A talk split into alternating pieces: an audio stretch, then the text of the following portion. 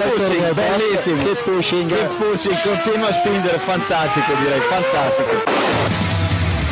Go to the finish line, keep pushing. Don't worry, I'm pushing like a hell. Fucking, fucking Raikkonen. That was amazing, guys. Woohoo! Yes, yes, yes! I'm much quicker than Jimmy. Give me the full power then. Avanti, Fer, avanti! All the time you have to leave a place. Okay, Felipe, Valtteri's faster than you. Do not hold him up. Hey guys, this is ridiculous. Hola, soy Pedro de la Rosa y estáis escuchando Keep Pushing. Hola a todos y bienvenidos al episodio 265 de Keep Pushing F1, este capítulo en el que vamos a analizar todo lo que ha ocurrido este pasado fin de semana en el Gran Premio de Mónaco, que la verdad es que no ha sido.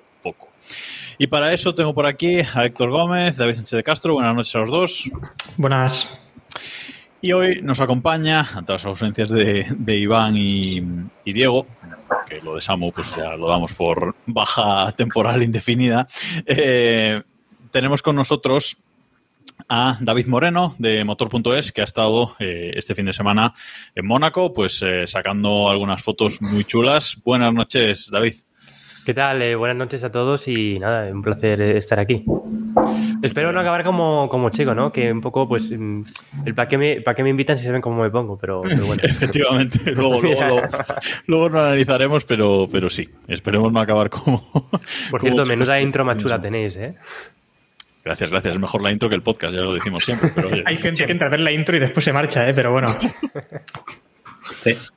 Es Bueno, eh, cuéntale a la gente un poquito, nada, en 30 segundos, eh, un poquito quién eres, para quien no te conozca. Eh, me pilla de sorpresa de escribir quién soy en 30 segundos, pero pues soy un humilde Necesita tres de- minutos, claro, es que. Claro, claro. un humilde intento de periodista que, que, bueno, que, que tiene muchas aficiones, eh, le da todos los palos eh, y una de ellas es la, la fotografía. Eh, este año pues he tenido la oportunidad de asistir a los test de pretemporada, eh, ya con un equipo más profesional con el que estuve, por ejemplo, en 2020, que es cuando empecé. Y bueno, pues eh, he estado en Mónaco este pasado fin de semana, estuve en España y ha sido una experiencia increíble. Pues en estos años me he dedicado a hacer vídeos en motor.es, eh, a crear contenido, a grabar vídeos de coches de calle, a editar, a hacer un montón de cosas. Y bueno, pues eh, en Twitter pongo tonterías y a veces cosas serias. Vale, Y de pues, vez en cuando escribe, ¿eh? Y no escribe nada mal. Hay que decirlo. Muy de vez en cuando, pero, pero sí. Es menos de lo que deberías, pero sí, porque no se le da mal, es verdad. bueno, Un segundo también, un segundo, y gracias a Sergio Martínez por esa raid que nos acaba de hacer de 40 y no sé cuántas mil personas, o menos. Por ahí va la cosa. Gracias, Grande Sergio. Ahora vamos a, a rajar también por aquí. pues efectivamente, muchas, muchas gracias a, a Sergio a Peneceta por esa, por esa raid que nos, eh, que nos acaba de, de hacer. Bueno, eh, vamos un poco con esas sensaciones generales del, eh, del fin de semana eh, inicialmente. Eh, ¿Cómo lo viviste tú en, en directo? ¿Qué ambiente se vive en Mónaco, David? Bueno, para hoy David es David Moreno, ¿vale? Y tú, David, otro David, eres Sánchez de Castro, ¿vale? Que siempre nos pasa esto cuando tenemos dos Davides. Pero buena onda. ¿Cómo lo viste? ¿Qué Pues, tal el ambiente en, en Mónaco? Eh, el ambiente en Mónaco, eh, fuera del circuito, lo que viene siendo el tráfico, es igual que, que- que la carrera, o sea, una procesión. Eh, eso ya de, de entrada, ¿no? Y, y bueno, ya te encontrabas al entrar, pues bueno, yo qué sé, un, un Bugatti Chiron de, de 3 millones, un coche bañado en oro. Y luego, pues eh, los primeros libres que, que, claro, te paseabas el puerto para andar eh, hasta, por ejemplo, la Chicane, pues ya veías ahí cositas, ¿no? De, de yates eh, impresionantes, gente de mucho poder. Y, y el ambiente, pues eso, un poco exclusivo, ¿no? Digámoslo así. Aunque bueno, es conocido por todos, ¿no? Como, como es Mónaco, pero la verdad que, que increíble. Eso sí, no hay un punto de comparación lo que gritaba la gente en Barcelona a nivel de, yo qué sé, pasaba cualquier cosa, eh, que en Mónaco. En Mónaco yo prácticamente no escuchaba nada de, de las gradas, ni de la gente que había en los edificios, ni, ni nada. Pero bueno, eh, una experiencia muy guay. Gente, gente muy fina en, en Mónaco. Eh, un borracho en el parking me ofreció 100 euros por sacarle de ahí. Así como dato random, sí. Bueno, si solo te ofreció pasan. 100 euros por hacerle eso, a mí me parece que es bastante decente. O sea que. Ya, pero a es mí que me un ofrecido más dinero para hacer más eh, cosas. o sea no era plan, agua- o sea, aguantarle el tiempo que estuve en el atasco no estaba pagado. Entonces, eh, pues dije, venga, hasta luego, crack, y ya está. Bueno, por lo que por lo que cuentas, los atascos peores que los del Gran Premio de España, que ya es decir. He escuchado que es uno de los grandes premios de Mónaco con más existencia de la última década, ¿eh? Seguramente, seguramente. A mí me han dicho que lo que se vio a nivel de atasco era, era raro. Era raro de ver, eh, de, de estar horas eh, atascado. O sea, para, es un país de dos kilómetros cuadrados y para Ya. salir de esos dos kilómetros cuadrados, hora y media el sábado. Y el domingo porque salí justo al acabar la carrera y estuve una hora. Pero horrible. Bueno, eh, en cuanto a la carrera, Héctor eh, Sánchez de Castro, ¿qué, qué tal la- lo que es el fin de semana? No solo la carrera, eh, sino el fin de semana, sábado, domingo, ha estado bastante interesante, ¿no? Nos hemos divertido bastante, mucho más que el año pasado, por ejemplo, fue un coñazo.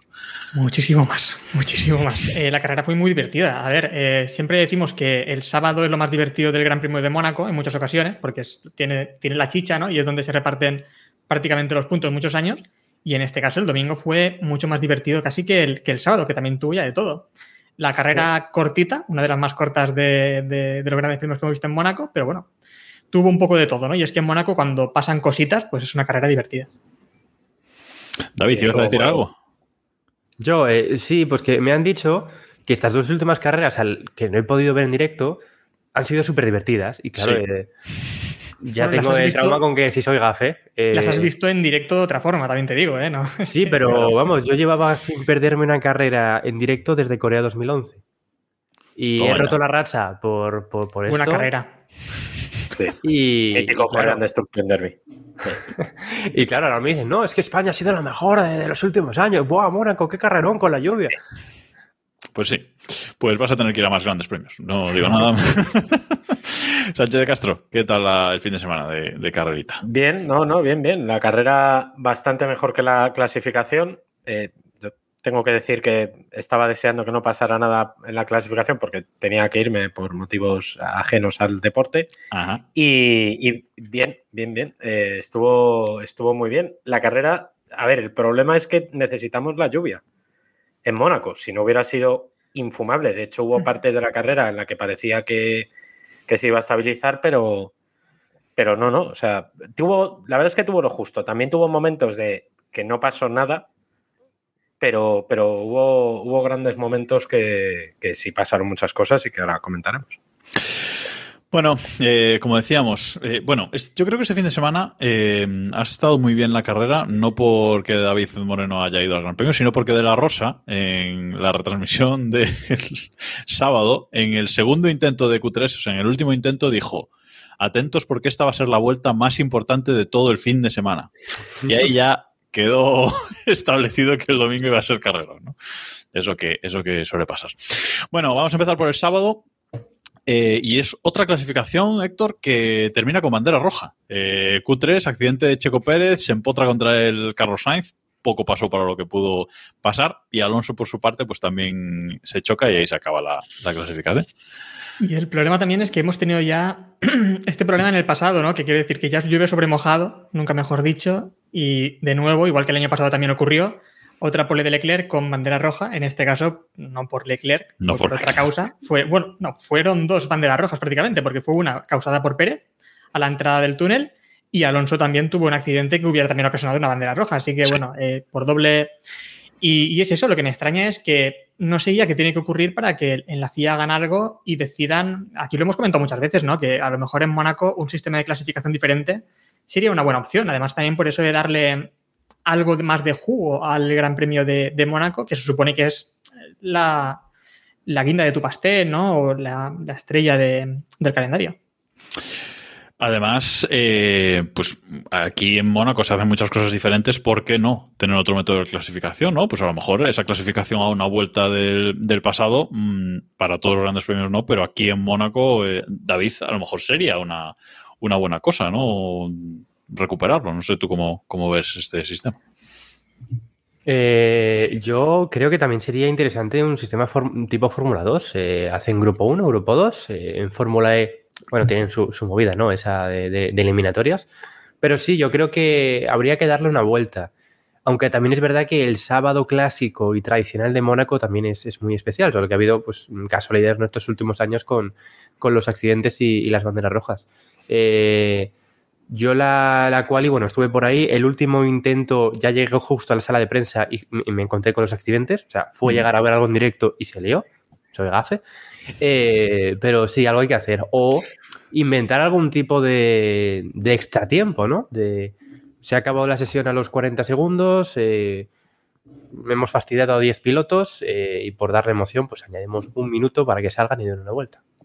Eso comentamos el, año pasado, ¿no, Sánchez de Castro? Comentamos un poquito eso con aquella pole de Leclerc con la, con la bandera roja, que bueno, si causas bandera roja, pues o bien te encaloman y te la quitan, o la vuelta, o, bien, pues por lo menos extender para que todo el mundo pueda hacer un intento más.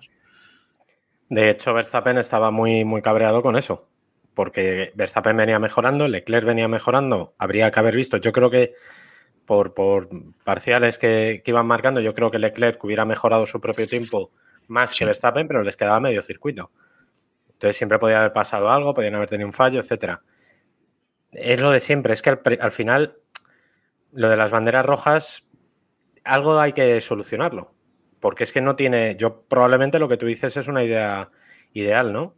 Eh, al final tienen que, que, que hacer algo para que, que, no el que consiga la bandera roja no se vea beneficiado, como fue el caso. Porque, a ver, claro, también decimos, no es que la provoquen a propósito. Yo no digo en ningún caso que nadie la provoque a propósito porque tampoco beneficia a Pérez, pero claro, al final tú lo intentas dar todo en esa última vuelta porque sabes que o bien haces tu, la vuelta de tu vida o te vas contra el muro y tampoco dejas que nadie más eh, pueda superarte si ya tienes un buen tiempo, por lo tanto.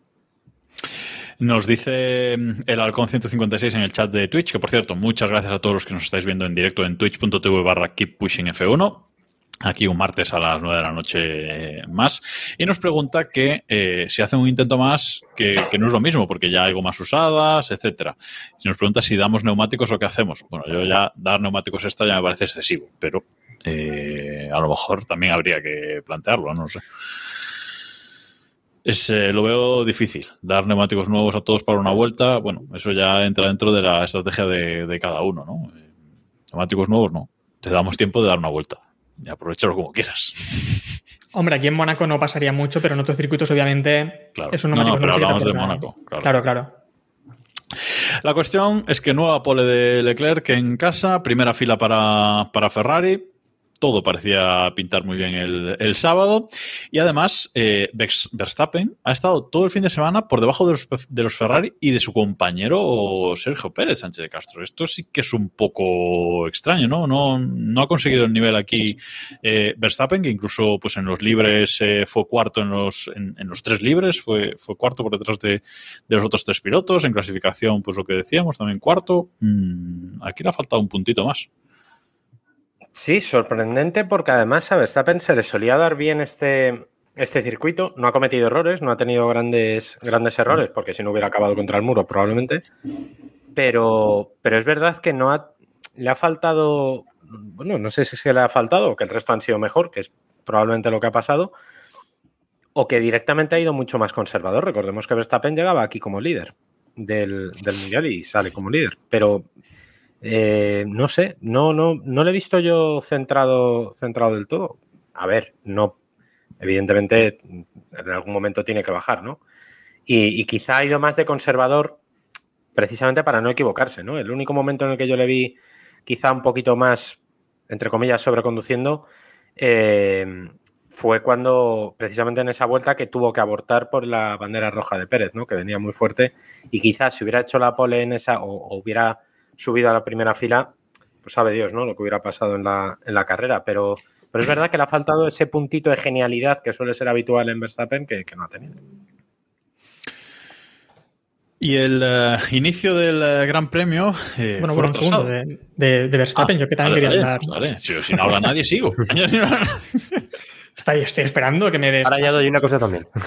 Exacto, pues ahora te doy paso también, David. No, que digo que eh, a mí, bueno, el tema de Verstappen creo que lo ha aclarado muy bien George Verstappen en el, en el blog de, de, la web de Verstappen, que decía que no se sentía eh, Verstappen cómodo con el, con el Red Bull porque dice que tiene poco agarre en el tren delantero y en un circuito como Mónaco, con tanta curva lenta, parece que eso le, le perjudica le perjudicaba bastante, no se sentía nada cómodo ¿no? con, ese, con ese monoplaza. Y también sobre la pole de Leclerc, eh, lo que me sorprendió y en lo que no me gusta, pero tengo que darle un poco la razón a nuestro amigo Samu con el tema de la burbujita es que Leclerc es otra pole que no consigue convertir en victoria. Y lleva ya 14 poles, las mismas que Verstappen, pero eh, eh, Leclerc lleva cuatro victorias. Sí. Leclerc lleva cuatro victorias y Verstappen ya 24 victorias con las mismas poles, con 14. Eh, y todas las victorias que ha conseguido Leclerc han sido desde las cuatro desde, desde la pole position. Eh, yo iba a añadir de Max que sobre eso del estilo de conducción, porque lo leí por ahí y, y bueno, hay que decir que es que estos coches, eh, la, la primera impresión que nos dio a todos desde, desde pista fue menudos tractores. Eh, yo estaba en la chicane eh, y yo no sé cuántas salidas de pista, bloqueos y, y- y saltadas de curva hubo, pero una barbaridad. Y luego ya en Loebs, eh, que además eh, algo de lo que me he fijado mucho eh, con la cámara es que, claro, cuando enfocas eh, a un punto concreto para, para sacar el coche en grande, pues algunos te entran en plano y otros no. Y, y es que cada piloto llevaba unas líneas eh, increíblemente diferentes. En Loebs algunos se iban súper lejos y, y pegaban el volantazo.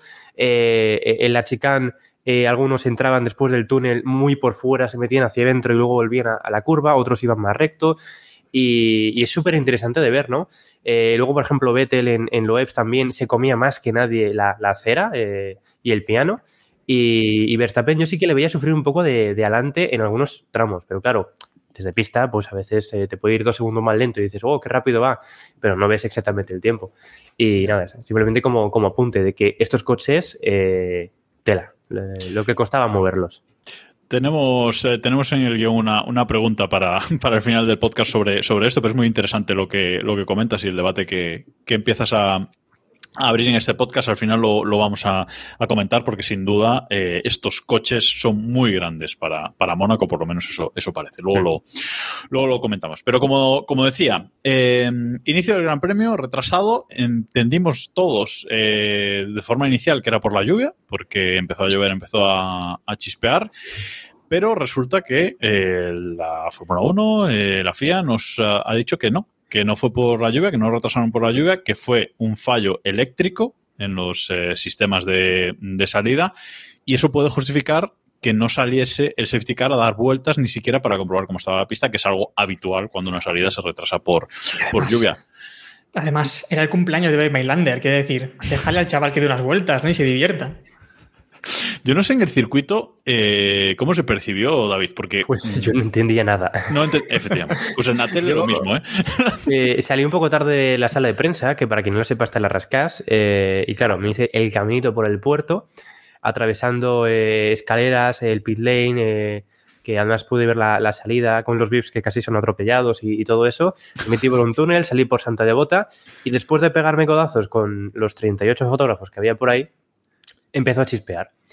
Y yo había visto las nubes y había dicho, mm, bajando la sala de prensa, "Bah, seguro que no llueve, no voy a subir a por la chaqueta. Me arrepentí, me arrepentí. Eh, empieza a chispear, ah, bueno, jaja, pues un poco de, de humor entre todos, eh, y de repente empieza a diluviar. Claro, yo estaba dentro de un andamio, más o menos estaba protegido, tenía una gorra y, y bien. Y, y para, y es como que la pista se quedó para intermedios. Y veíamos que la hora se acercaba y que el safety car no empezaba a dar vueltas. Y digo, uy, algo está pasando. Eh, en ese momento, pues bueno, habrá un delay start. De 10 minutos por neumáticos o por algo. Y a las primeras de cambio empieza a diluviar el doble. Y ya la pista se queda impracticable. Y luego ya a partir de ahí no, no entiendo nada, porque salen a, a dar vueltas. Eh, además tengo fotos que se ve un río increíble, que todavía no, no he sacado por ahí. Y luego veo la, la bandera roja, porque claro, es que había un charco en Santa Devota, no os lo podéis ni imaginar. O no sé si se apreciaba en televisión, pero era, No demasiado, ¿eh? No demasiado. era una piscina de importante. Y veías a los coches, eh, barcos, yates, pues igual. y, En, en televisión se veía que llovía bastante, pero luego realmente no se apreciaba la cantidad de agua que había en, en el asfalto. A- abrir la ducha, eso. O sea, yo me mojé como si hubiera abriera la ducha. Me mojé los calzoncillos, todo, todo, todo, ¿eh? Y estaba debajo de un andamio. Madre mía. Es que en la. Claro, en la tele, en la tele no se entendía nada. eh, no entendíamos qué, estaba pasando y de hecho, pues fuimos muchos los que criticamos, pues, por ejemplo, en nuestro grupo de, Telegram, t.m barra Keeppushing F1, que os recomendamos que, que os unáis ahí, eh, estábamos comentando que no tiene sentido la FIA retrasar la salida porque chispeaba y luego resulta que empieza a llover más, ¿no? Entonces, como que nos estábamos enfadando un poco con el, con el tema por, por eso, pero resulta que lo del fallo eléctrico, Sánchez de Castro, es que esto, ¿qué, qué es esto? Pues, pues ¿Cómo no, creo puede que pasar alguien, en que- Mónaco?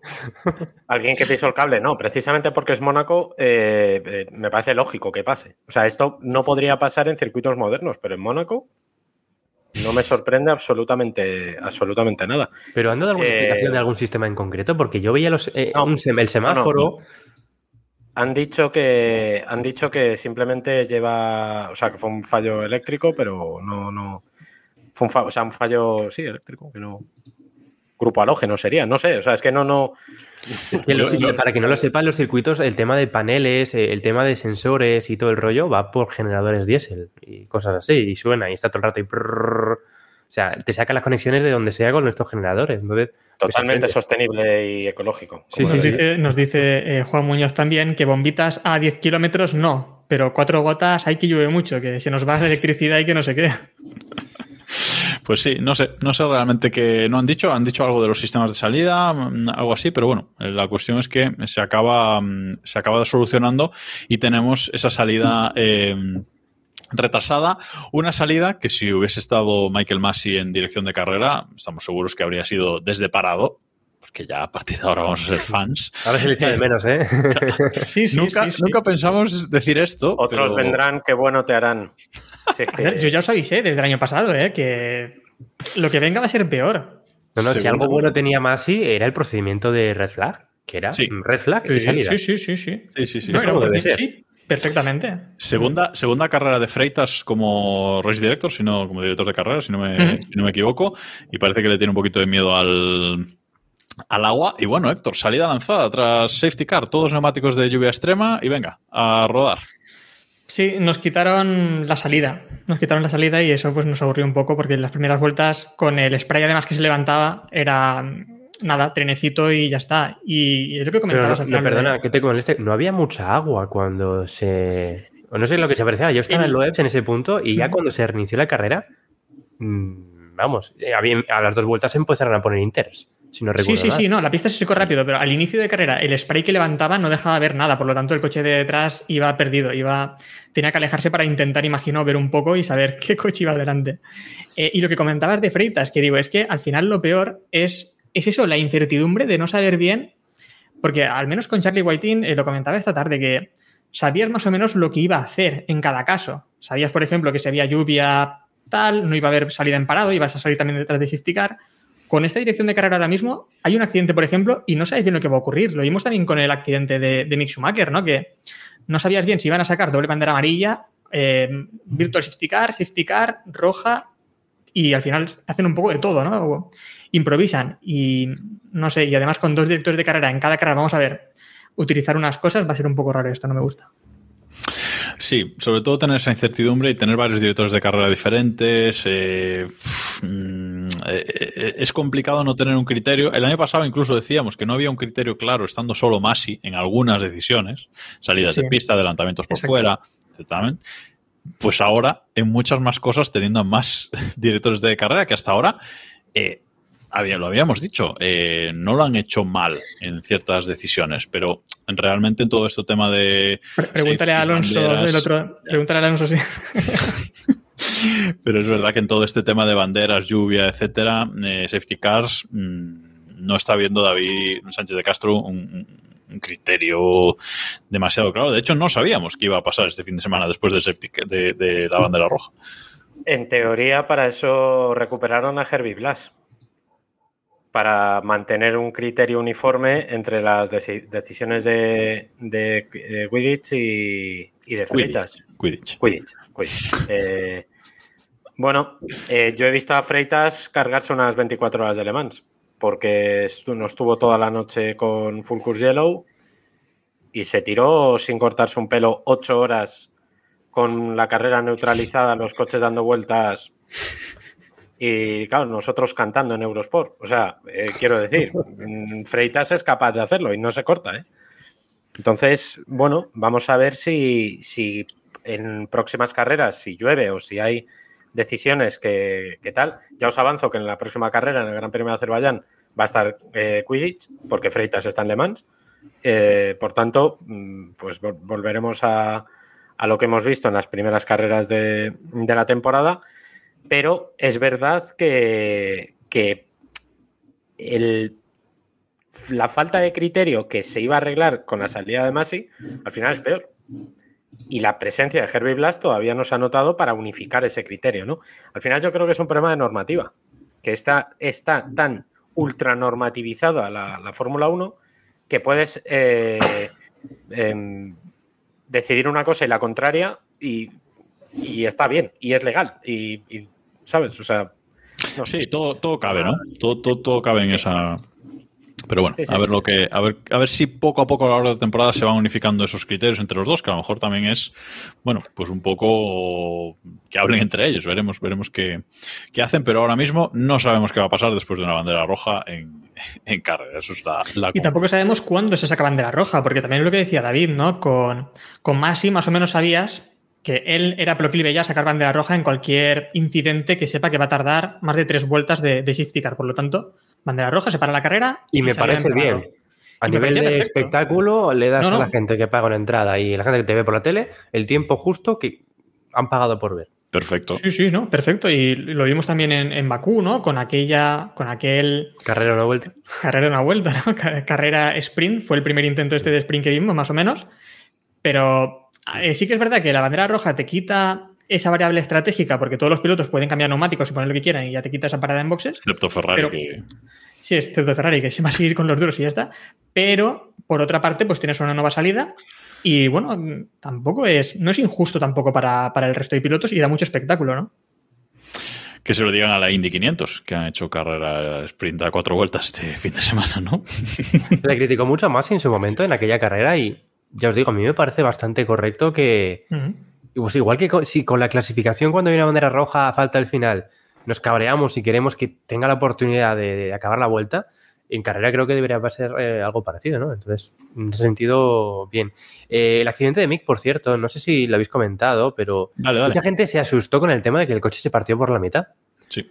Y hay que explicar eh, que esto pasó en Arabia Saudí y no es nada grave. Es decir, eh, tengo eh, amigos y ingenieros y demás y me han comentado que después del accidente de Grosjean, donde el coche sí que se desprendió por error, se diseñaron unas piezas en el anclaje del chasis y el depósito que algunos me lo han definido como eh, tornillos de Rodinger. O sea, son unos tornillos que deben ser, sí, sí, sí, deben ser irrompibles a efectos de los crashes de la FIA, pero deben estar diseñados para romperse con ciertas torsiones para permitir e- esa fragmentación del chasis eh, y liberar esa, esa energía, evitando que el depósito eh, se rompa. Así que ahora cuando veamos a un coche eh, romperse de esta manera, no, no hay que asustarse. Sea, No, está, al está contrario. pensado para, Bueno, para romperse. Todo, lo contrario, si el coche no se rompe es cuando viene el problema porque el que absorbe el golpe es el piloto, mientras Claro. que si el coche termina en 4.000 pedazos, al final, bueno, es energía que absorbe ese golpe, ¿no? El monoplaza, por lo tanto el cockpit continúa bien y el piloto pues Mm. sale indemne de, de ese accidente Pero por muy aparatoso me, que me sea. lo preguntó mucha gente y, y claro, eh, pues yo les he dicho, "Oye, tranquilos, que esto, que esto está diseñado así, que, que el piloto está bien. Y además me hizo gracia porque lo vi a través de una pantalla, el accidente, y, justo cuando vimos el accidente de Mick, luego enfocaron a Magnussen y por un microsegundo, yo que estaba ahí, que no me enteraba de nada, dije, eh, se le acabó de pegar Magnussen y en 10 segundos ya estaba vestido de... no había entendido nada. Porque Magnussen no sé si no salió después de la... Magnussen, se vio en la televisión, e- efectivamente, que Magnussen estaba ya vestido viendo el accidente de Mick por las pantallas. O sea, sí, sí, y le, le enfocaron justo y sí que daba. daba La realización, la realización es otro tema, pero bueno, eh, yo que estaba viendo los tiempos me di cuenta de lo de Magnussen y digo, no sé qué ha pasado, porque encima no enfocaban. Y fue lo que dices, tras el accidente de Nick, cuando sale Magnussen y dices, bueno, pues enséñame qué ha ocurrido aquí, pero no, tampoco para qué. No, no, Uno, no, no. uno de los problemas de esa incertidumbre fue precisamente la realización, que podemos comentar la basura de realización que hubo en, en Mónaco. Lo comentábamos en el grupo de. En, en de Mónaco Telegram. y en otras, ¿eh? Que en Mónaco Sí, tiene lo sí, suyo, sí, sí. pero Miami Pero- también tuvo lo suyo. Y... En el caso de, en el caso de Mónaco, además, es especial porque, eh, bueno, para quien no lo sepa, la FOM, eh, bueno, Liberty, es quien organiza la, la, mm, la realización de todos los grandes premios, es quien hace la, producción, es quien hace la retransmisión, pero en Mónaco no. Mónaco es el único circuito donde la montan los monegascos y ha sido absolutamente desastroso. O sea, nos hemos perdido eh, muchísimas cosas. El accidente de Mick Schumacher no lo pusieron, lo pusieron más tarde, solamente enfocaban el coche partido. Hubo, no sé, yo tuve 10 segundos, 20 segundos que dije, eh, no llegó a la boda. O sea, quiero decir, eh, mal, en ese momento, mal. Muy Pero mal. si, si nos está diciendo eso, Chasis in the Middle en el chat, por ejemplo, que no vimos eh, los adelantamientos de Vettel, no vimos ninguna salida en Santa Devota. Hubo como cinco o seis banderas hubo amarillas. muchísimas. Hubo hubo muchísimas. muchísimas, No vimos ni una. No vimos qué le pasó a Magnussen. Porque de repente está, abandona y no vimos qué le pasó a Magnussen. O sea, muchas cosas, mucha información que ha faltado a los. A los Se, se llegó a enfocar el trenecito este que había entre, eh, creo que era Bottas, eh, Gasly, Zhou, o sea, había como cuatro o cinco coches juntos, incluso Vettel se llegaba a chocar con algunos en, en Loebs. No, lo único de trenecito que enfocaron fue lo de Alonso, que ahora lo, lo comentaremos, pero, pero nada más. O sea, eh, hubo muy pocas eh, cosas que mostrar. En Mónaco hay mucho que mostrar siempre. Aunque sea una carrera aburrida como la del año pasado, siempre pasa algo, algo que, que mostrar. Y la realización, la verdad es que fue bastante eh, pésima. O sea, las Y ya, no solo, y ya no solo salidas entre Santa Devota, como tú decías, sino vimos también eh, banderas amarillas en el segundo y tercer sector que nunca supimos por qué ocurrieron. porque- exacto, exacto. Magia. Bueno, estáis muy dicharcheros hoy, pero voy a intentar recapitular un poco, porque hablaba antes de la salida tras el safety car y quería comentar que tenemos un, profeta en el grupo de, Telegram que comentaba antes, eh, en Keep Pushing F1, eh, que es Ramón Kaiser, porque justo está dando vueltas el safety, eh, se va a marchar y dice, ojo con Latifi y Stroll. Y en la vuelta de salida se chocan Latifi y Stroll. Quiero decir que la predicción Delante tampoco- mía, la Tifi, ¿eh?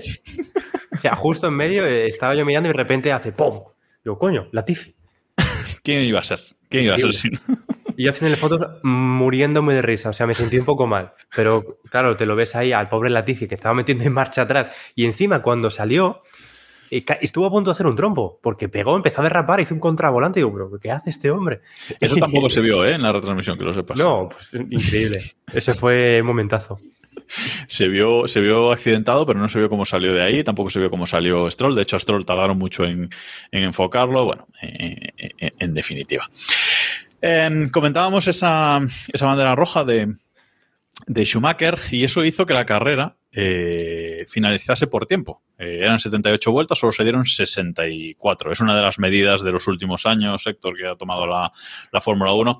Y bueno, no me parece mal, ¿no? Eh, para carreras como esta, pues tampoco es que nos haya robado tanto, tanto espectáculo. No, a ver, está bien, está bien. Eh, recordemos la norma, actualmente son tres horas desde que se da, desde las, desde que se da inicio de la carrera, digamos, hay de límite tres horas. Por lo tanto, sí, me tocaba cerrar, chapar el chiringuito a las seis y, y así fue. Eh, bien, yo a- algún momento tuve miedo de que fuese otro spa De que 2021. no se llegase al 75, ¿no? Estaba ahí, ahí. Sí, el 75, exacto, el 75, eso, bueno, me da un poco menos miedo porque al menos veremos rodar en algún momento, pero el tema de otro spa, yo en algún momento lo vi claro, ¿eh? vi que podía ocurrir y eso da miedo. Da miedo, más que nada porque no han hecho tampoco nada para solucionarlo, ¿sabes? Que No. puede ocurrir otra vez de nuevo. Eh, el 75% creo que eran 58 vueltas. Se dieron 6 más, Sánchez de Castro. Tampoco es que. No, no, llega a haber una bandera amarilla más o, un, o una, bueno, una roja, ¿no? Pero una bandera amarilla más que hubiera retrasado el, eh, un poco más el, el tren de los coches y no llegan al 75. Mm, Quien Al no, menos no llegó- hubiéramos... quien no hubiera llegado serían algunos periodistas que nada más acabar volaron al aeropuerto de Niza. Eh, ima- imaginaos que no existiera esta norma o que fuera la, an- la antigua de las cuatro. De, Como- bueno, que fue Canadá 2011 que no había límite. Canadá, sí. Cuatro horas hasta Mugello 2020 y luego lo pasaron a tres. Imaginaos. eh, Canadá se habría yo de currar a las 2 de la mañana, ¿eh? esa no se me olvida a mí en la puta vida.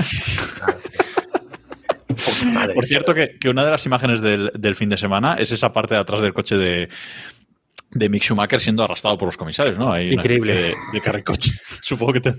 es que- Bueno, pues cosas que, que pasan. Alguno decía por el grupo de Telegram y por Twitter que bueno, que podía hacer un. Ay, no me sale. Un. Ay, un setway de estos de, de ir a pasear de los ricos, ¿sabes? Y cosas así. O sea que bueno, era un buen. Una El- buena, el, dinero que le de- el dinero que le deben a, a los Mazepin pueden dárselo así con un Segway de estos. De... A piezas, sí, sí, sí, sí, A sí, piezas, efectivamente. bueno, pues eh, 40 minutos después de empezar el podcast, vamos con la chicha real del Gran Premio, la estrategia de Ferrari. La fiesta de... Ah, perdón. no, eso después.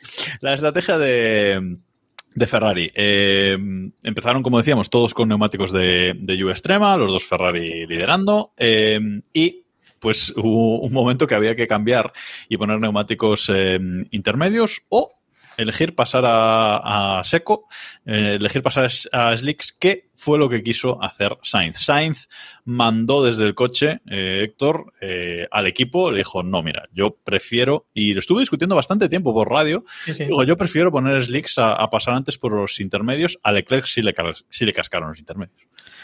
A ver, esto también venía un poco motivado por lo de, por lo de Gasly, ¿no? Porque Gasly sí que metió en la salida o muy pronto los, los intermedios, le empezaron a funcionar y fue cuando le dijeron a, a Sainz eso, entra y pone intermedios también, pero claro, Gasly ya va media carrera ya con los intermedios. Vuelta 2, Sí. Gasly mete los Pues intermedios. vuelta ¿eh? dos, claro. Eh, poner intermedios cuando la pista se veía que estaba secándose para meter enseguida los, los de seco, pues era una jugada que ni Sainz veía ni muchos veíamos, ¿no? Y después también eh, la estrategia acertada tal vez fue eso, la de, la de Pérez, que entró antes, sí que se arriesgó demasiado también tal vez, porque ahora también he visto que hay mucha gente, sobre todo el padre de, de Verstappen, critica la decisión de Red Bull como que beneficiaron a, Pérez. Pero es que con Pérez realmente se arriesgaron demasiado. La estrategia buena tal vez era la de, en principio era la de Verstappen, después se vio que no, que meter esos intermedios y dar esas vueltas fue beneficioso, pero en el momento de Sainz hubiese sido una catástrofe, como después vimos con, con Leclerc, que tres vueltas después tuvo que volver a entrar, perdiendo ese tiempo, para colocar los neumáticos de, de seco. Una pifia más y eso, pues el estratego de Ferrari, ¿no? Que parece que no han llegado, parece que no han llegado todavía las peoras a Ferrari, o por lo menos no demasiado evidentes, pero el estratego está ahí, ¿eh? Sánchez Castro. El estratego está fuerte últimamente. A ver, si la tenían que liar en una carrera, tenía que ser en Mónaco. Es que eso ni cotizaba. O sea, estaba fuera de toda apuesta que le iban a liar y que iba a ser con Leclerc, que eso está, está clarísimo, ¿no? Además, en esa entrada en boxes se arrepintieron a mitad de, de, de- de entrada. Que entonces es cuando El Leclerc globo de Leclerc. empieza a bajar Santos como un animal, empieza a cagarse en todo lo cagable en, inglés y pitidos por radio, etcétera, por- con toda la razón del mundo, por otro lado, ¿eh? porque al final él lo que hace es decidir, ¿no? Lo que, o sea, es, es, ah, ah, no sé, hacer caso por, por, de- por, lo que le decían en el muro, ¿no? Le hicieron esperar porque además Sainz estaba adelante, entonces perdió un poco más de tiempo. En fin, que a Leclerc se la liaron muy bestia y, luego tuvo, hasta cierto punto, tuvo suerte de poder acabar la, carrera, ¿no? Aunque, aunque fuera del podio. Si, si buscáis un poquito por, por el grupo de Telegram, está la radio de Leclerc sin censurar por ahí, que mete un fuck que, vamos, distorsiona, distorsiona todo. Pero no sé si habéis visto también que en la prensa italiana han empezado a culpar a Sainz por la estrategia. Hombre, claro. Ya, pero a sí, ver, que me, que me lo expliquen, No, no, porque si ver, metes. No, no, pero si metes a Sainz en esa vuelta, ¿qué habrían quedado? Tercero Leclerc y cuarto Sainz. Una, Eh, una, de Red. Bull. David. Porque desde pista, eh, cuando iban con los full wet, es que fue muy raro. Ah, Hubo un momento que yo no entendía nada. Desde pista est- estaban con full wet en una pista, o al menos en mi zona, donde estaba en, en la primera parte de la carrera, que estaba más bien seca y estaba para Inter. Y claro, yo no entendía cómo había algunos pilotos que mantenían full wet. Claro, si no te adelantan, pues puedes mantenerlos. Y cuando veo que algunos pilotos del fondo, primero los Williams, eh, empiezan a poner slicks, digo, ostras, que no hay crossover intermedios, que pueden poner slicks. Y de repente veo que pasa Sainz primero, digo, ¿qué ha pasado con Leclerc? Y le veo con Inter, y digo, ¿qué ha pasado? ¿Qué ha pasado? Si acabo de ver a Latifi Sí, con, blan- con, con duros, con slicks, ¿qué han hecho? Correcto. Eh, A ver, de todas formas. y Pérez creo que también pasó con, con Inter y, y. Verstappen también. Entonces fue Sainz y dije yo, ostras, gana Sainz. Yo como un loco ahí mirando los tiempos. y de repente yo no entendía muy bien nada y veo a, a Sainz con, con Slicks, con Latifi por delante. Y claro, yo en ese momento no sabía lo que estaba pasando. Y luego me enteré. Dijiste Victor de Latifi en ese momento. Claro, esa, esa es la clave, porque eh, se habla de que Sainz se equivoca, que tendría que haber entrado una vuelta antes, que no sé qué, pero el problema no es ese, el problema es que él lo hace todo bien, pero en la vuelta de salida a boxes, esa vuelta que tiene que hacer volando, bueno, volando relativamente, porque con, con slick sobre suelo mojadito. Y este año son más fríos los Slicks, Eh, están a, a difícil 70 calentarlos. grados. Ahí está. Entonces, bueno, pero es cierto que no consigue parar a Latifi justo en la salida del, del pit lane y se come esa vuelta detrás de Latifi, que es lo que mm, permite luego a, a Pérez, que para en la vuelta siguiente, salir delante de Sánchez de Castro. Yo creo que la estrategia de Sainz fue correcta, pero, claro, que tuvo la mala suerte ahí por 10 metros porque si se pone delante de Latifi, Latifi no lo adelanta, ¿eh? Pero no iba ni siquiera. eh, ¿No hubo ni siquiera investigación o, o algo? No. Porque No, no, cuando estás a tres segundos te sacan la, la blue flag y cuando estás a uno ya tienes que dejar Es que, a ver, primero es que y tuvo, Latifi se- tuvo espacio. Mm. O sea, en la subida al casino Sí, hay espacio. sobra. Yo he visto Sí, mis sí, doblajes. Eh, después la- del casino, antes de Mirabó, hay claro. espacio. Primero es que Latifi se desdobla. Primero. Sí. Después le enseñan como un gritón de banderas azules, pasa de todas y al final pues dice, bueno, eh, casi le tiene que adelantar en pista ya, ya Sainz. Siete exactamente le enseñó. La adelanta, en el, la adelanta en el túnel. Justo en la entrada del túnel es donde Sainz le, le adelanta. Yo, vamos, no es porque sea Sainz, pero yo le metía puestos para la siguiente carrera. No, o sea, no. Vamos a ver, acabas No, de no intervenir en, en- en el libreto de carrera. O sea, acabas A de. ver, no es la, no es la ellos primera pueden justificar, ya, ya, ya. Ellos pueden justificar y entiendo que lo, que lo hagan en el que le- Latifi venía con, menor- con mejor ritmo que Sainz porque Sainz además estaba con neumáticos fríos, etcétera, ¿no? Pero con eso justificas eh, la primera bandera azul. La segunda, si acaso, porque Sí. esa parte es un poquito virada y no puedes dejar pasar. Pero es que siete banderas azules no. O sea, no. No, no, no, no puedes justificarlo, ¿no? Claro, es que en cada puesto le estaban enseñando la bandera azul. Para que nos hagamos una idea, eh, Pérez ganó por 2,3 segundos. Eh, yo entiendo que Sainz hubiera podido conseguir ventaja en esa salida de boxes suficiente como para esos 2,3 segundos eh, neutralizarlos, ¿no? Cuando, cuando entrara. Entonces, mm, evidentemente, ese factor Latifi probablemente, como nos decían en el, en el chat, Pedro, Sainz no ganó por un Latifi en Mónaco. La, eh, la frase exacta de, de Pedro en el, en el grupo de Telegram fue: ¿se podría decir que Sainz ha estado a un Latifi de ganar en Mónaco? Correcto. Es que claro, Latifi pues es, y esto creo que lo hemos visto en algún meme, ¿no? Latifi es como la concha esta del Mario Kart azul, en que te la tiran y de repente, ¡pam!, pierdes la carrera, ¿no? Así en, Sí, en la meta. Sí, tal cual. Pues tal cual. Tal cual. Eh, es un meme, pero está decidiendo muchas cosas. La truco, ¿eh? Increíble. En su, última, en su más que probable última temporada en Fórmula 1. Ojalá, ¿eh? Ojalá. Porque, Bueno, bueno, yo- A ver lo que viene, también te digo. Cuidado. ¿eh? Esto- Eh, otros vendrán que bueno te harán.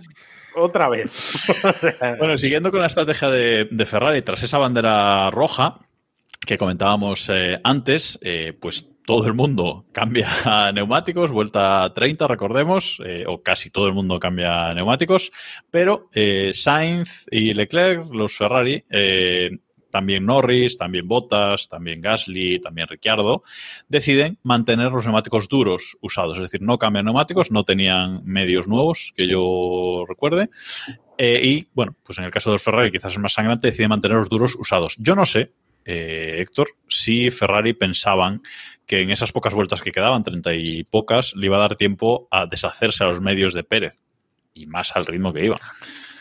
Ya, el problema es ese que Pérez es un piloto que justamente sabe tratar muy bien los neumáticos, ¿no? Confiar en Y que en Pérez se va a venir abajo es un poco optimista, ¿no? Optimista, digamos. Eh, creo que al final fueron simplemente Red Bull, Mercedes y Alpine los que decidieron poner el neumático, el neumático medio. El resto se quedó con, con duros. El neumático medio, como vimos, creo que fueron 33 vueltas. Tal vez eran muchas vueltas para un neumático medio, pero bueno, eh, vimos también que algunos lo lograron gestionar de forma Pero es eso que acaba de decir eh, David. eh, en Mónaco puedes ir en las lonas, que es Por muy eso. difícil que te, que te adelanten, ¿no, David?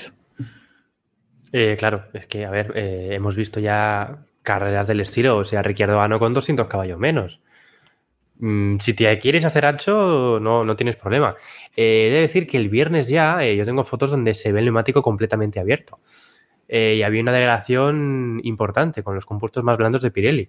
Claro, el viernes y el sábado hizo bastante calor. Eh, el domingo, con la lluvia y el frío, mm, me han contado que hubo graining. Pero claro, ¿hasta qué punto el graining interfiere en el ritmo de carrera en una pista que va mejorando constantemente?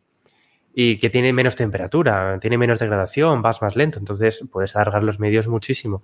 Eh, creo que el hecho de que un equipo intente, bueno, ya se le gastarán los neumáticos al otro en Mónaco en esas condiciones, era minusvalorar la situación. Sí, no tenía, no tenía mucho, mucho sentido, eh, la verdad.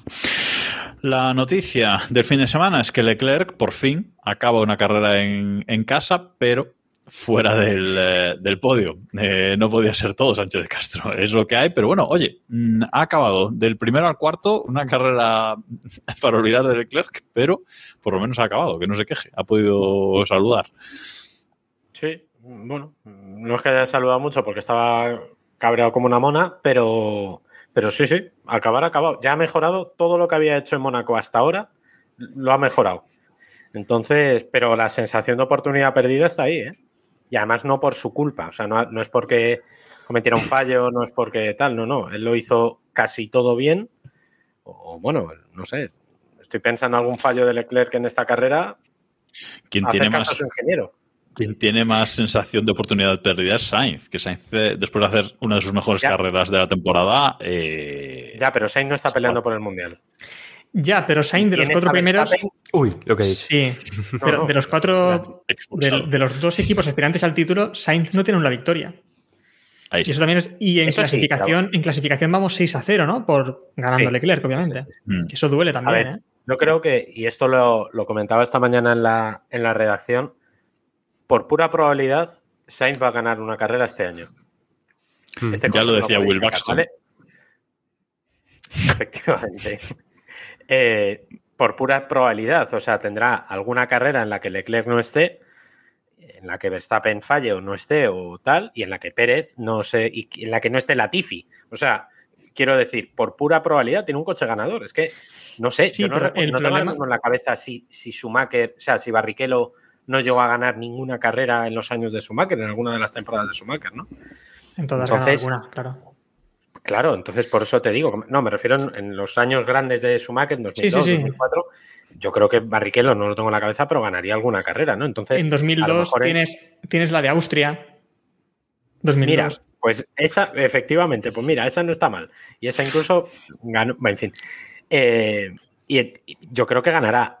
Ahora bien, insisto en lo que decíamos en el anterior capítulo, o hace, o hace un par. eh, yo no quiero de rival a, a Verstappen por el Mundial, ¿eh?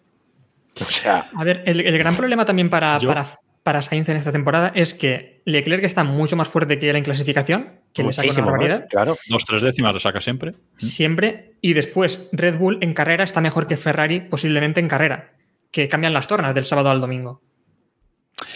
Eh, a mí me interesaría saber la opinión de, de David al respecto de esto que, que hemos comentado antes. ¿Está realmente Sainz ya abandonado la lucha por la victoria? Yo mismo dije la semana pasada que, que- para mí sí, o sea, me ha decepcionado, me está decepcionando bastante y creo que está, que está fuera y creo que casi todos del podcast somos un poco de esa, de esa opinión, pero no sé, David, desde, desde fuera, desde otra perspectiva, ¿cómo, cómo lo ves tú? ¿Ah?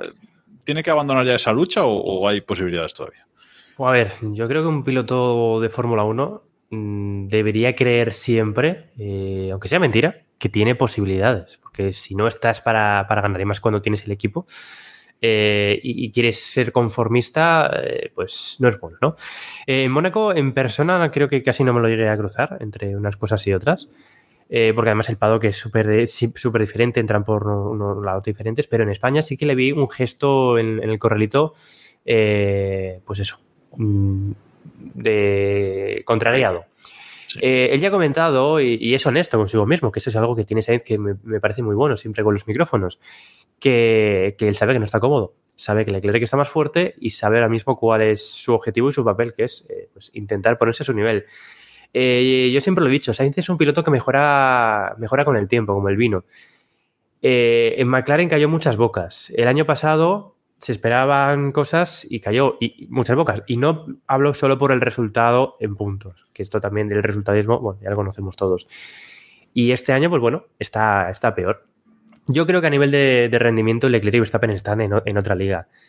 ¿Sainz puede ganarles? Sí, cuando fallen. Eh, cuando Sainz esté su mejor día y los otros dos fallen, ahí, puede, ahí pueden pasar cosas. Rosberg ganó un mundial así. Mm, ¿Puede ser Sainz nuestro Rosberg? Es posible. Durísimo, Eh, durísimo esas palabras. Ya, pero bueno, yo soy honesto. Eh, Sí, sí, sí. Alonso, Fernando Alonso solo va a haber uno. Entonces, por muy español que sea, mm, pues Sainz tiene el nivel que tiene. Que es muy bueno, ojo, ¿eh? Mira dónde está. Sí, sí. pero eh, pues hay que aceptar la realidad. Habrá un día, como dice David, que, que gane por pura probabilidad y estadística. Y habrá otros que, que, bueno, que tendrá que conformarse con, con estar donde está. Yo espero y deseo que le vaya bien, porque, hombre, me, me haría mucha ilusión volver a escuchar el himno de España, eh, que hubiera un poco de, de afición también, ¿no? Que, que cada vez que, que, veamos una carrera, pues nuestro piloto pudiera ganar o, o competir, pero, pero bueno, me está doliendo este principio de temporada.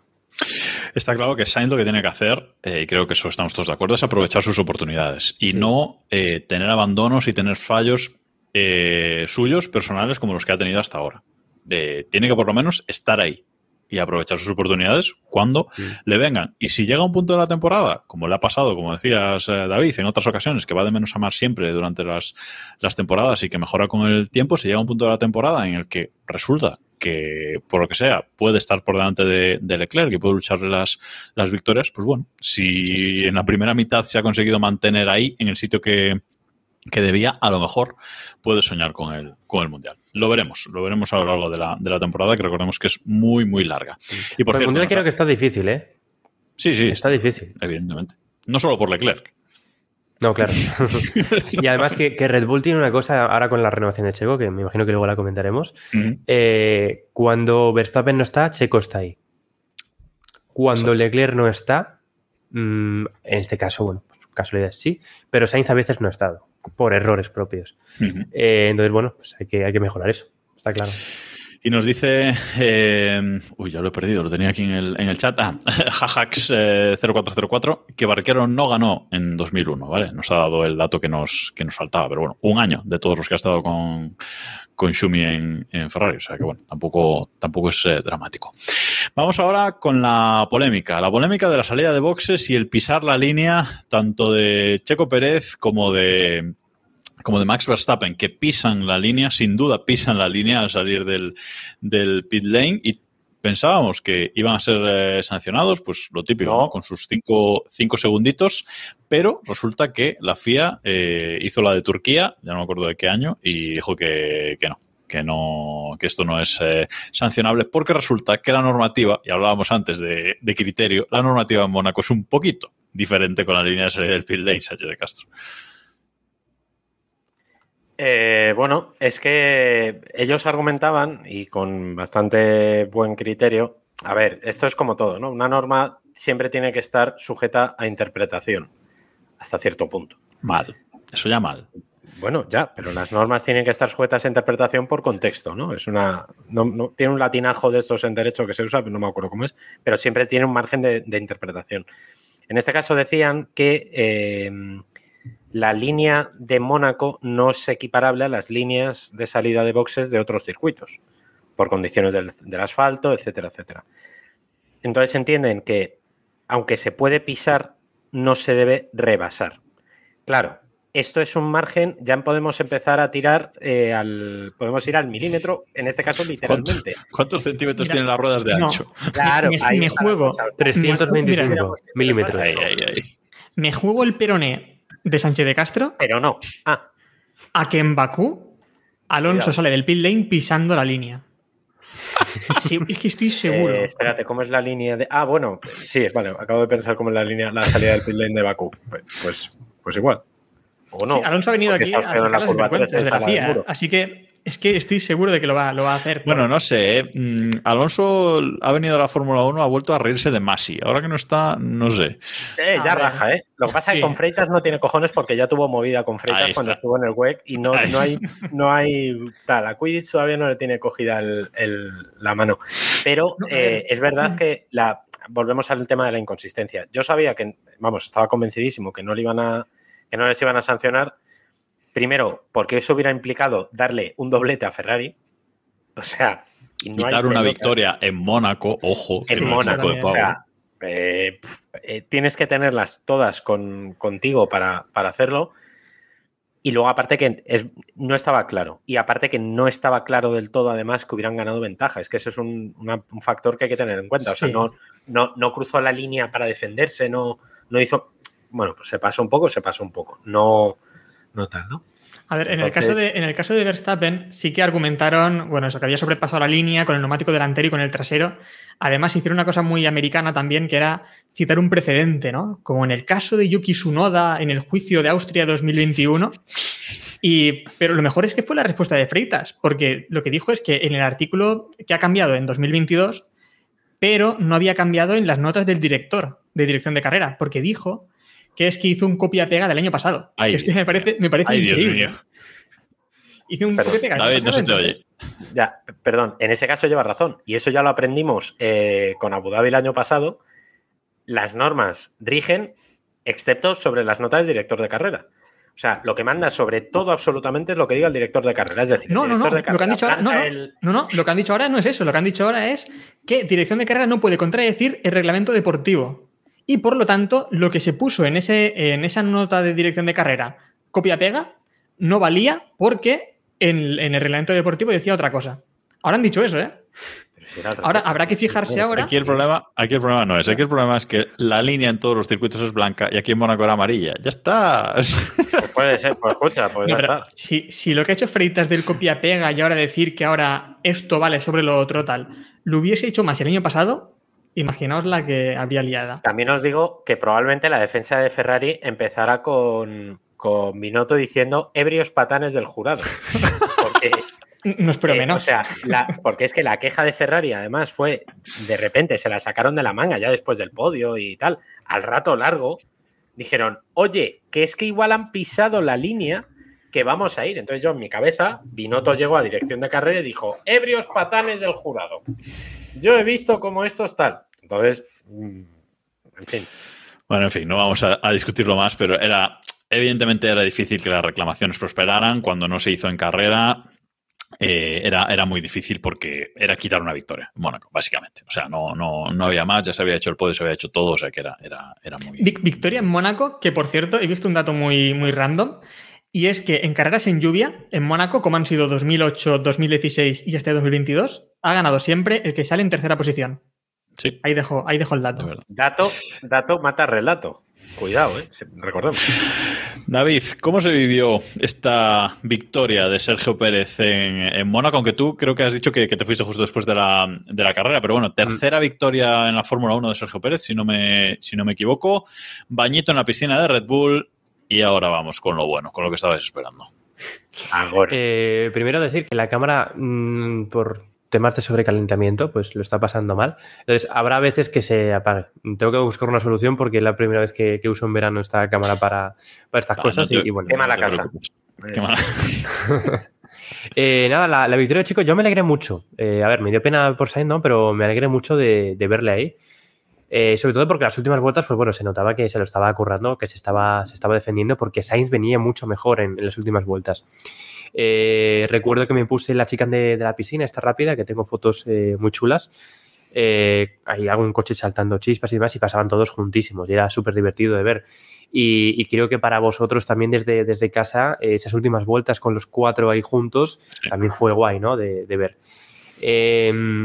Nada, me dio tiempo a escuchar el himno desde lejos y, poco más. Eh, la- el tema de la fiesta ya, pues no, no me pude quedar como otros fotógrafos a inmortalizar el momento en, el, en ese hospitality de Red Bull que, que llevan en barco tan, tan impresionante. Eh, pues como decía, bañito en la piscina de, de Red Bull y luego una fiesta tremenda de Checo Pérez, Héctor. Creo que te voy a dejar a ti esta parte. Porque hay, una, hay un vídeo que estamos viendo ahora en el directo de Twitch, pero podéis buscar en el grupo de Telegram. Hay un Safety vídeo car. hay un vídeo de Sergio Pérez saliendo del barco a la mañana siguiente, creo que es esto, ¿no, Héctor? Que no se te oye, Héctor. Eh, Correcto, que, sí. que bueno, le cuesta poner un pie delante del otro, solo vamos a decir eso. Ni siquiera a Kimi Raikkonen, y hemos visto a Kimi Raikkonen. Yo creo que no le hemos visto nunca tanto. Está más entrenado, ¿eh? Sí, también es verdad. Claro, Pérez a lo mejor no tenía tanto entrenamiento y le costó un poco más los escalones. No se ve en el vídeo, pero ojo, le habrán costado bajarlos, ¿eh? Bueno, pero hay más, ¿no? O sea, hay, hay, hay, hay Ahora más. tengo porque- que decir que esos escalones son muy altos y Checo es chiquitito, ¿eh? Sí, claro, yo, yo me solidarizo ahí mucho con, con Checo. Quien no haya bajado unos escalones de aquella manera no sabe lo Claro, es que que los escalones de yate son diferentes, ¿no? Correcto. Además, eso se menea, se balancea, Claro, claro. habrá cenado que algo le habrá sentado mal. Joder, es que también- Oye, no me quiero imaginar lo que debe ser ir borracho en un yate que se mueve, ¿eh? O sea, Efectivamente. Eh, pero es que además ha habido, ha habido polémica porque parece que, bueno, que la fiesta se vino un poquito arriba. Checo Pérez. Hay cosas por ahí que dicen que la mujer ha cambiado la foto de perfil de Instagram en una que estaban los dos y se ha puesto ella sola. Bueno, bueno, bueno. Hay, hay, hay A un hilo de Twitter por ahí. Mm, padre. La Vale. goma roza un poco el muro, pero tampoco creo que sea. Yo, yo creo que no cruza la línea, así que vamos a ver. En Mónaco, en Mónaco se vale todo. O sea, yo, a mí, hay una leyenda urbana, no voy a decir el nombre de la periodista, eh, que dice que acabó en un yate en el Force Blue de Briatore hace años, ¿eh?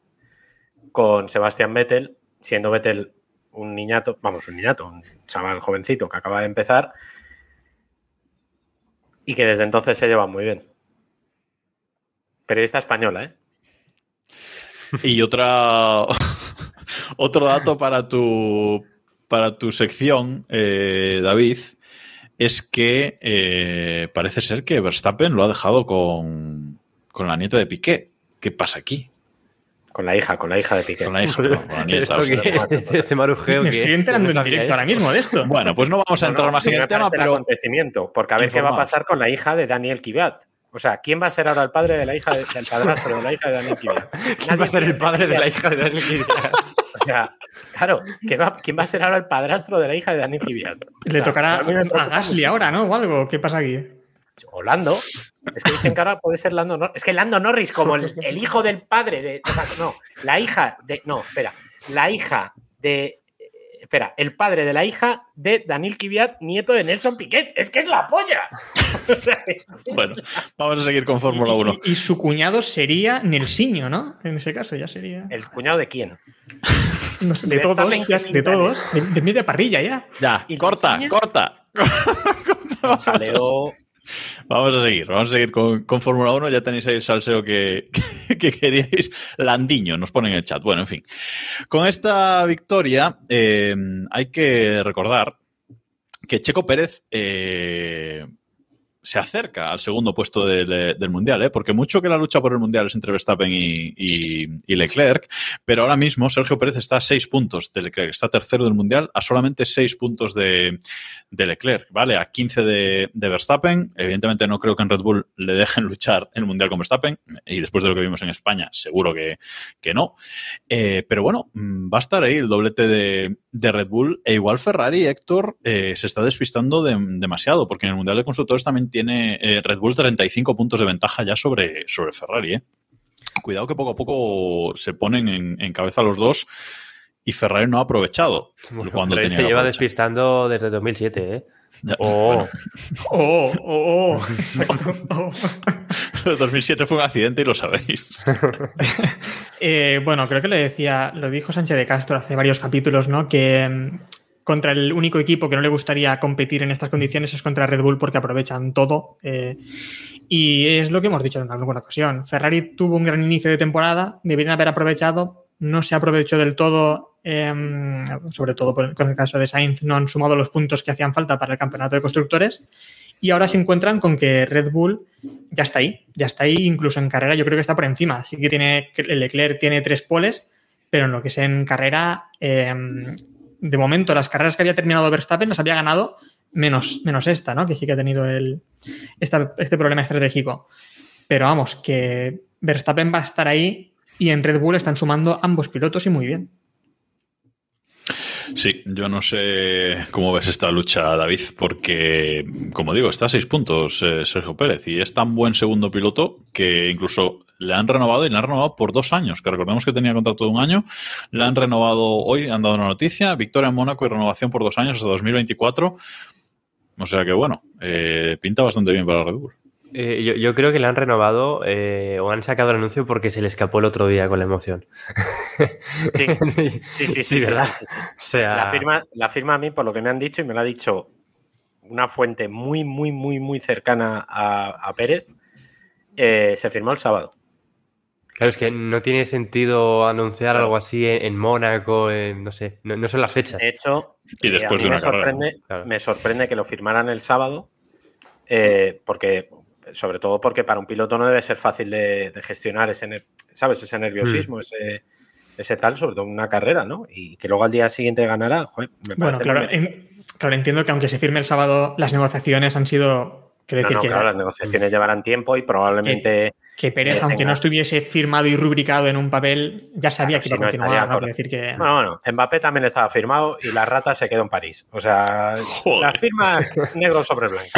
Y hasta que no se firma no está. Bueno, y recuerdo el caso. dijo- Recuerdo, Esa recuerdo frase el caso. dijo, y lo sí. puedo decir, Luis García Abad, representante de, de Fernando Alonso, cuando Alonso vuelve al PIN, bueno, a Renault de aquellas, eh, se venía rumoreando durante meses, yo le estuve dando la turra por teléfono muchísimo, y en una de esas me dijo, David, hasta que no esté negro sobre blanco, no se puede decir que un piloto ha firmado o renovado. Aunque esté todo hechísimo, aunque la conversación esté hechísima, no está firmado. Entonces, Bueno, bueno, bueno. Recuerdo también el caso, fue Baton en 2004, cuando tenía firmado con dos equipos, que tenía firmado con Williams y tenía un contrato en vigor con, con Baronda. Quiero decir que en la Fórmula 1 han ocurrido cosas muy raras y los contratos también son, son extraños. La Rosa, por ejemplo.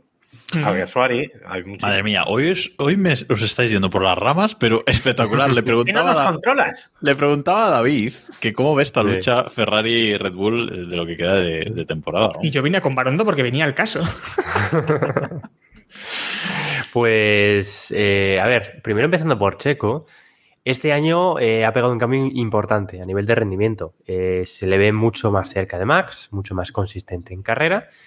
Y a diferencia, evidentemente, de otros pilotos que han estado compartiendo asiento, compartiendo garaje con Max estos últimos años, eh, pues cuando Max no estaba, el otro piloto tampoco estaba, o estaba el 15 o estaba el 7, y Checo sí.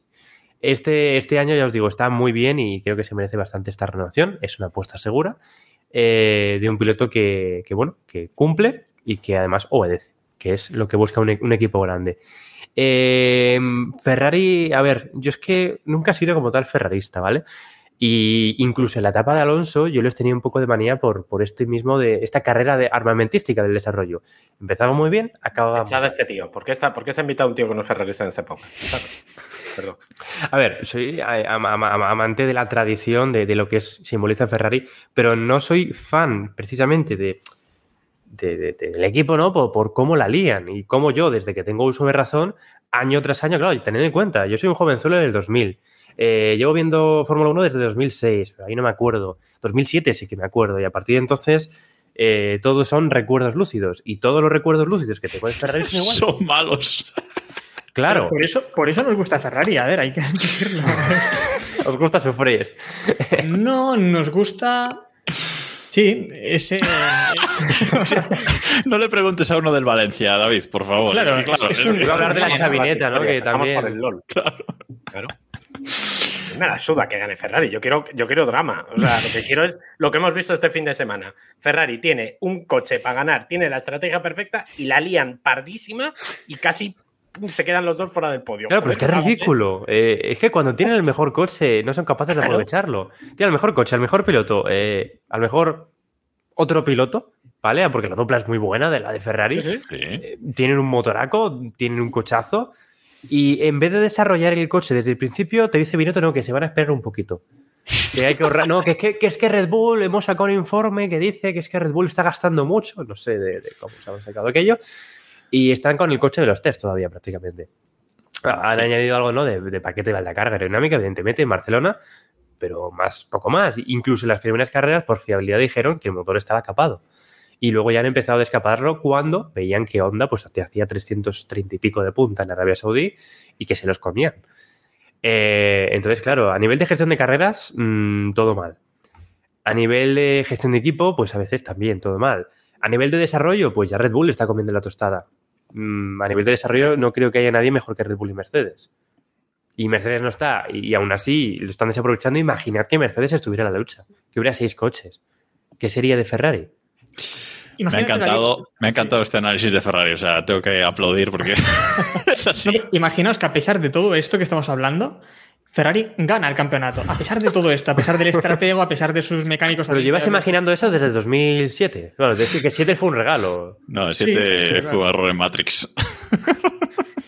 Claro, yo, yo me acuerdo, por ejemplo, creo que en 2010, que bueno, me- Alonso empezó ganando, eh, cochazo, eh, el F de 2010, eh, o el FID, no me acuerdo el nombre. Eh, y me acuerdo de una noticia eh, por la radio escuchándola que decía Red Bull va a invertir en estos últimos dos meses eh, 10 millones de euros en desarrollo, no sé qué, y, y remontaron. O por ejemplo 2013, ¿no? Que entre neumáticos y demás, eh, Red Bull no quizá al principio de temporada pues estaba ya ahí y terminaron ganando vete las nueve últimas carreras. Es que Red Bull es Red Bull y Ferrari es Ferrari. Es que con Red Bull lo, lo decíamos en podcast pasados de esta temporada. eh, no te puedes eh, fiar cómo arrancan el año porque siempre van de más, eh, de menos a más, eh, muchísimo, además. Y otros equipos, pues, no lo son tanto. Y hablabas de Mercedes, y quiero avanzar un poco, eh, porque George Russell ha vuelto a hacer un top 5, Sánchez de Castro. ¿Esto qué es? O sea, ¿esto qué es? Recordemos, George Russell, piloto de los sábados, se suponía. Sí, sí, ahora es Mr. Sunday. Ya lo están llamando. No lo merezco, pero lo trinco. Está haciendo, o sea, em, lo voy a calificar de mediocre, porque Joder. quedar quinto, cuarto, quinto, cuarto, quinto, tercero de vez en cuando es mediocre. A ver, pero si va que- 5-1 por delante de su compañero no es el mejor. y estamos hablando de un Escucha. hectocampeón del mundo. Escucha. Le saca 34 Pero es- puntos a Hamilton, ¿sabes? Pero Es mediocre. el mejor es el mejor de los mediocres. Es decir, de los que no optan a victoria, porque Russell no opta a victoria, en eso estamos todos de acuerdo, Bueno, eh, pero está Barcelona- mejor. Barcelona, Que no, exacto. Que no, hombre, que no, que no opta a victoria, que Russell no va a ganar una carrera este año ni para Dios. Ojo, clip. Bueno, eh, Spa, cuidado Spa, que Spa es muy suya. Pero, pero que, a ver, yo creo que lo está haciendo bien porque lo único que no está haciendo Russell es cometer errores, cosa que Hamilton sí está haciendo. Russell no se ha equivocado. En carrera, por lo menos, yo no le he visto grandes errores, más allá de bueno, alguna salida de pista un poco tal, pero que no. Y tampoco, ahora mismo estoy intentando. No, tampoco eso. O sea, lo está haciendo muy bien. Pero tampoco está siendo brillante. Lo está haciendo muy bien, pero es mediocre. Bueno, eh, ya está. Eh, David, ¿qué tal, verdad. qué tal se ve, qué tal se ve Va, en pista Mbappé, es muy bueno, pero no gana la Champions. Pues vete a la mierda. O sea, Queremos la ¿qué Champions. es eso? David, es ¿qué tal, ¿qué tal se ve ese Mercedes en, en foto y, y en pista? Porque En foto se ve precioso. Eh, a mí creo que es uno de mis coches favoritos a nivel visual. O sea, el, el, el gris ese brilla muchísimo, brilla muy bien. y me parece un coche increíble, la verdad. Eh, a ver, Mercedes ha tenido muchos problemas ¿no? Eh, este año con el tema del porpoising. Eh, ya es evidente que aquello de los pontones así raros fue un error de diseño, que creo que es de los primeros garrafales de, de Mercedes en toda su, etapa. Eh, y en Mónaco, a ver, en Mónaco siempre han sufrido porque son el coche más largo a, distancia de ejes. Entonces, en ese sentido, pues bueno, yo no esperaba gran cosa. Eh, no sé a nivel de tiempos cómo han estado con respecto a la cabeza, eh, tanto en Barcelona como en Mónaco, pero sí que es cierto que han estado ¿no? a 7 décimas 8 segundos de la cabeza, que es bastante, pero están despegados de, de la zona media y menos mal.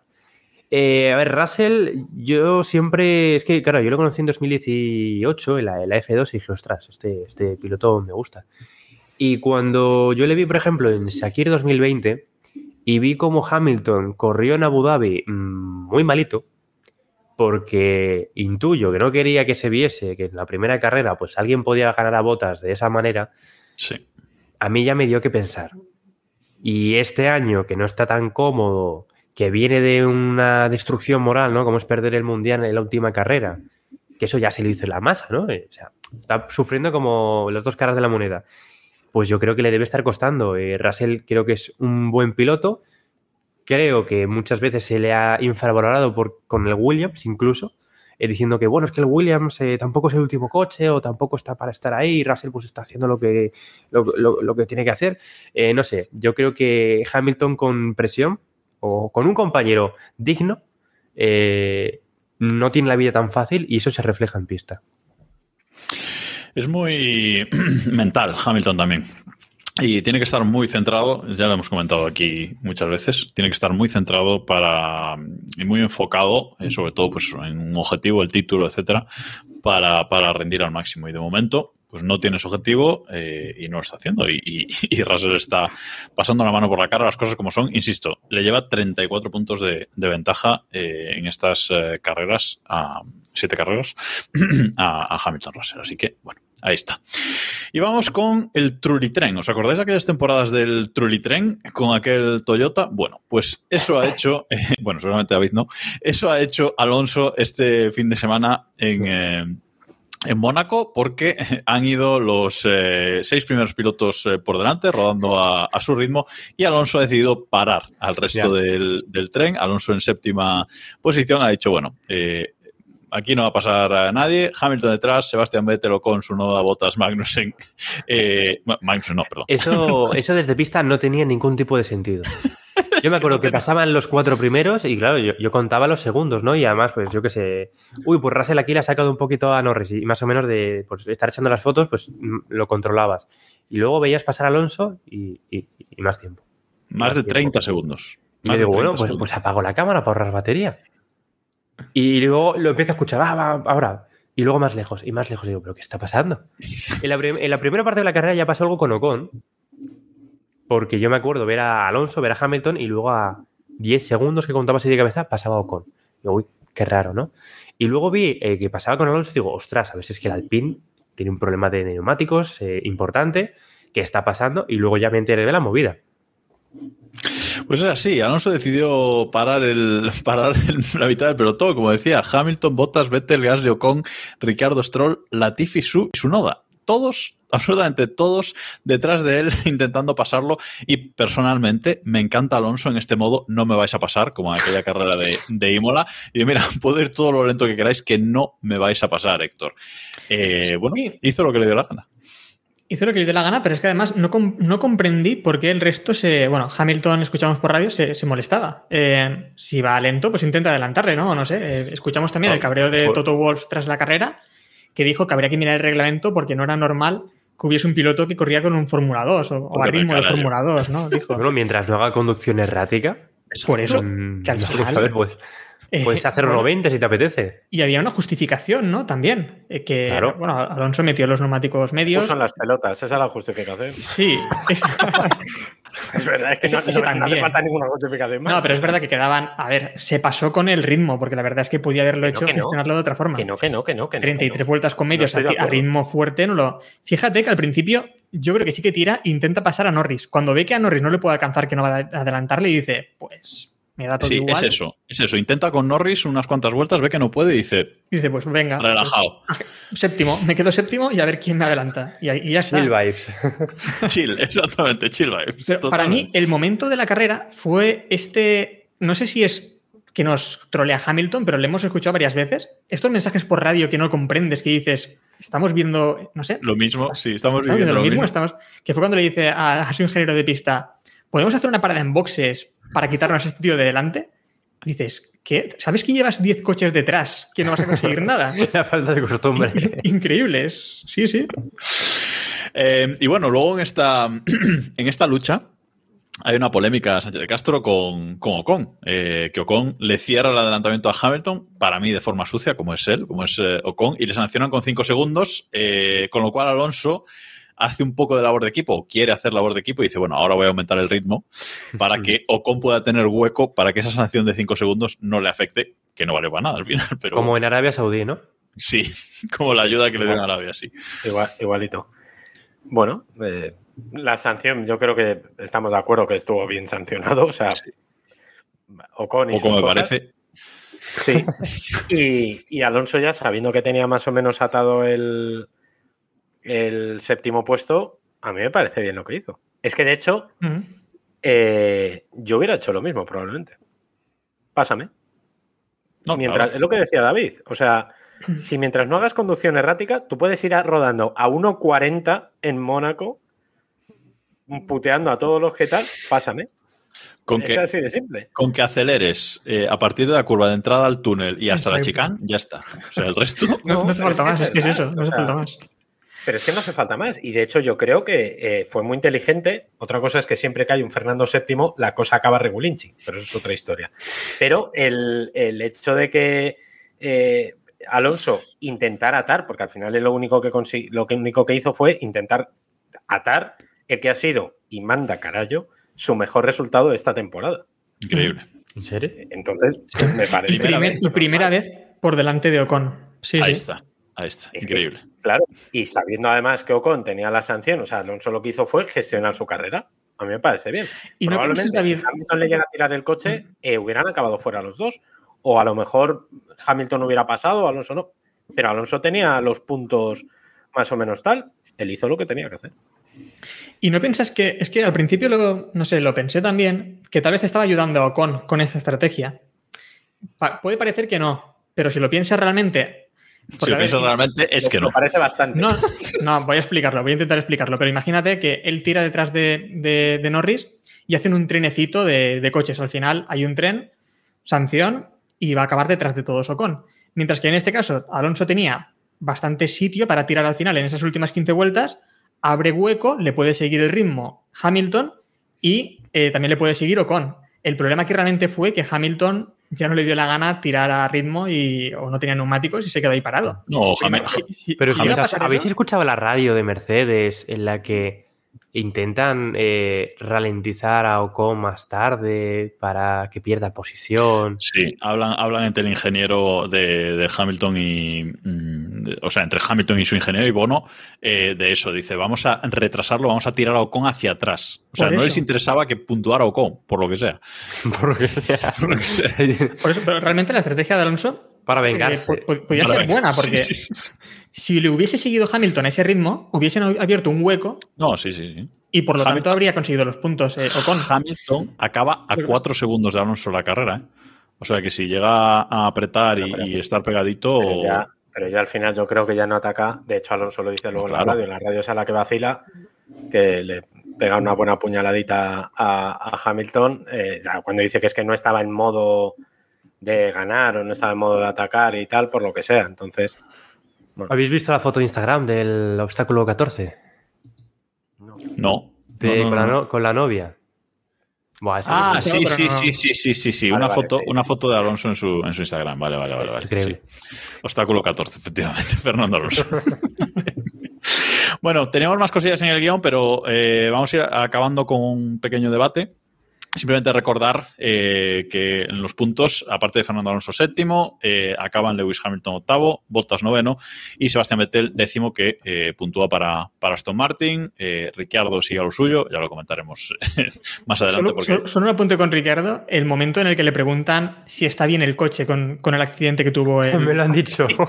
sí, sí. El otro dice, ahí "No, es- sí, Sí, yo estoy bien, ¿eh? yo estoy bien, ¿eh? Os de puta. Sí, sí, sí. Entiendo que fue un lapsus de ingeniero de... No, no, ingeniero yo de- estoy convencido que lo hizo No, a el ingeniero. Espero que lo haya hecho a aposta. Sí, sí. Yo también espero, pero yo creo que no, joder. Es- creo que es Tom Stallard, creo recordar, que es el que Sí. tenía Carlos, que es eh, además medallista olímpico eh, en, regatas. Es un tío con una historia muy buena. ese tío. Siempre nos da datitos de, de las Olimpiadas. Que le Yo gusta os doy la datos, yo Además, eh, datos. Tom Stallard y, y McLaren creo que siempre ganaban la, la carrera de Canadá Sí, sí. de remo. Sí, de remo. claro.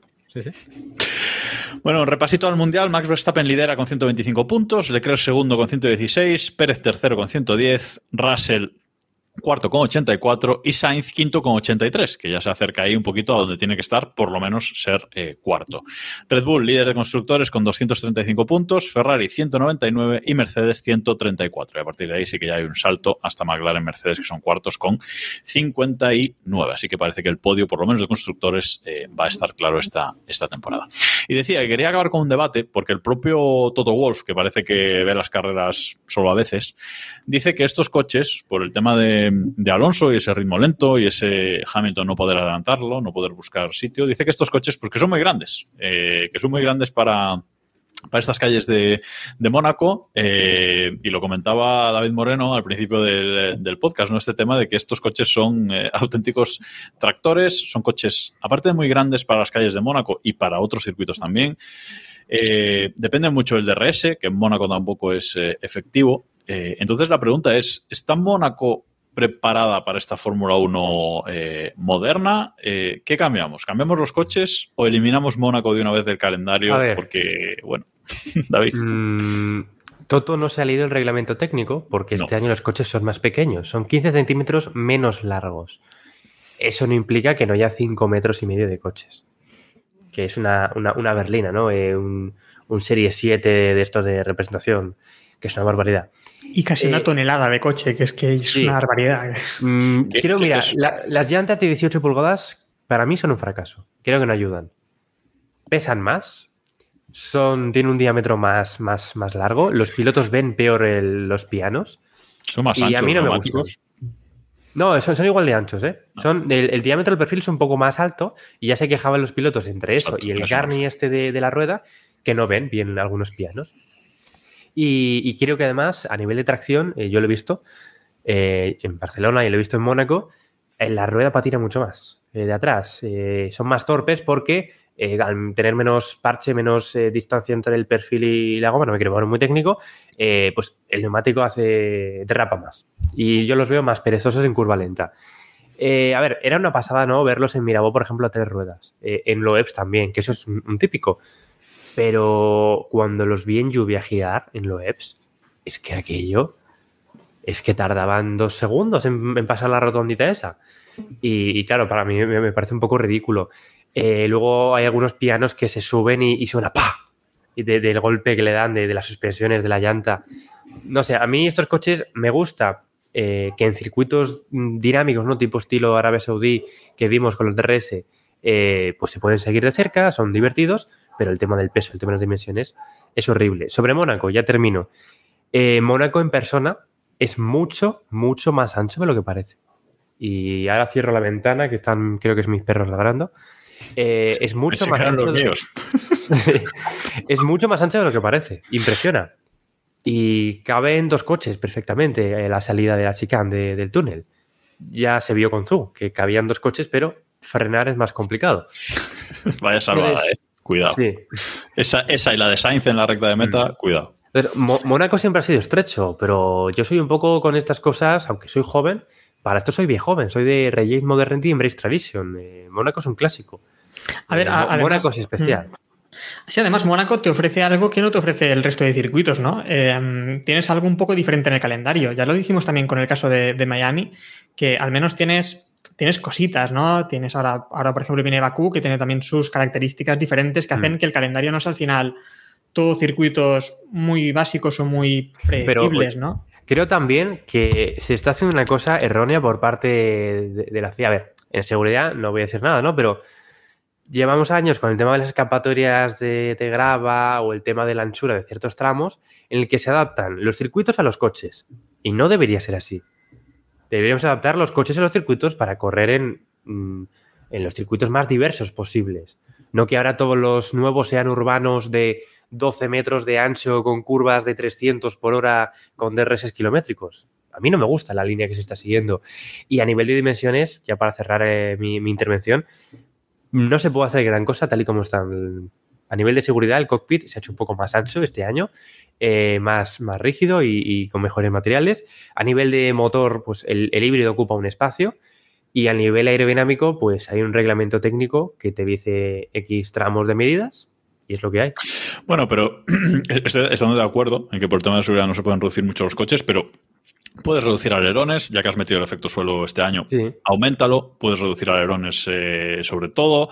Lo que decías de los neumáticos, mm, puedes reducir Pero me refiero- también. Puedes reducir el, el ancho a lo mejor del alerón delantero y el del trasero, eh, pero no puedes reducir el largo mucho ahora mismo. No hay No, mucho no, el margen. largo, el largo no. El largo no hay mucho margen, sobre todo y mucho menos con estos motores que tenemos hoy en día, que ese es otro debate, que no está Diego Mm. aquí hoy, que nos diría cuatro cositas, pero, pero sí que es verdad que es, que es complicado, pero algún esfuerzo se puede, se puede hacer. El problema es que ese esfuerzo requiere mucho dinero. Eso. Estamos hablando de inversión y desarrollo en ligereza de materiales y de reducción de peso, que es el otro de los problemas, y en seguridad de, de- de reducir tamaño. Entonces, mm, tampoco quieren. Y, luego, y es otra cosa que decías, el tema del DRS. Eh, hoy en día la Fórmula 1 depende mucho del DRS y has dado en el clavo con lo de los circuitos. Es decir, se están buscando circuitos en los que el DRS eh, dé mucho juego. Pues Azerbaiyán, Arabia Saudí. Y a esto. Liberty, además, no parece tampoco interesarle mucho Mónaco. Si te fijas en realidad, creo que podrían cargárselo del calendario y no sí, además no paga Canon. Por encima de mi cadáver, ¿eh? No, pero O si sea, te puede fijas, montarse mucho pollo como se carga en Mónaco, ¿eh? No, lo están no, dejando claro, un poco, claro. lo están dejando ahí un poco, no sé, a mí no me da la sensación de que quieran potenciarlo. No así No, como no, de hecho no lo en están este caso, nada. las 500 las 500 millas tiene su espectáculo y sabes que es como la, la guinda del pastel que decíamos antes, ¿no? En el caso de Mónaco es un circuito más. Lo dejan así como un circuito más. No sé cómo y- ha sido la promoción este año a nivel, no sé, de redes sociales. Como, como sí que la vimos en Miami. No, no, no, no, no, vamos, nada, Nada, que ver. ¿eh? no. O a nivel de pre-show con Ah. los VIPs o a nivel de, no sé, contenido. No, no, no. Vips hubo, como siempre, pues estuvieron los de siempre, básicamente. Es Mónaco, claro, es. Bueno, o sea, ¿qué quiero decir? Estuvo Zidane, estuvo Josh Lucas, me imagino estaría, como siempre que va a Mónaco. O sea, No estuvo, este no estuvo gente, Mbappé porque no lo merece, está claro. Bueno, rata, pero- cerramos aquí. cerramos aquí. Cerramos aquí el podcast de hoy, que nos hemos alargado muchísimo, pero bueno, hemos estado con un debate bastante interesante. No hemos mencionado las 500 millas de Indianapolis demasiado porque es que las ha ganado Marcus Ericsson, o sea que eso le quita un No lo poco de- mentes. No, Dijimos de, de perdón, no hablarlo. Perdón. Esto no ha ocurrido nunca. Esto no ha ocurrido, ¿vale? Eh, bueno, ya está, no pasa nada. Eh, y cerramos aquí. Eh, muchas gracias a todos los que nos habéis estado siguiendo en directo a través de twitch.tv barra F1. En todos los lados somos Keep Pushing F1. Eh, si nos queréis ver en diferido, si, no ves- si nos estáis escuchando en el podcast, en cualquier plataforma, si nos queréis ver el careto, podéis ir a youtube.com barra F1 y tenéis todos los episodios en, en vídeo. Muchísimas gracias, David Moreno, por estar aquí con, con nosotros. Además, me parece que has aportado muchísimo hoy, así que gracias por venir y esperemos que no sea la última. Nada, muchas gracias. Yo cuando, cuando me queréis invitar, eh, aquí estamos. Y David, Héctor, gracias por estar ahí, gracias a todos por escucharnos y nos escuchamos la semana que viene con la previa de Bakú. Adiós.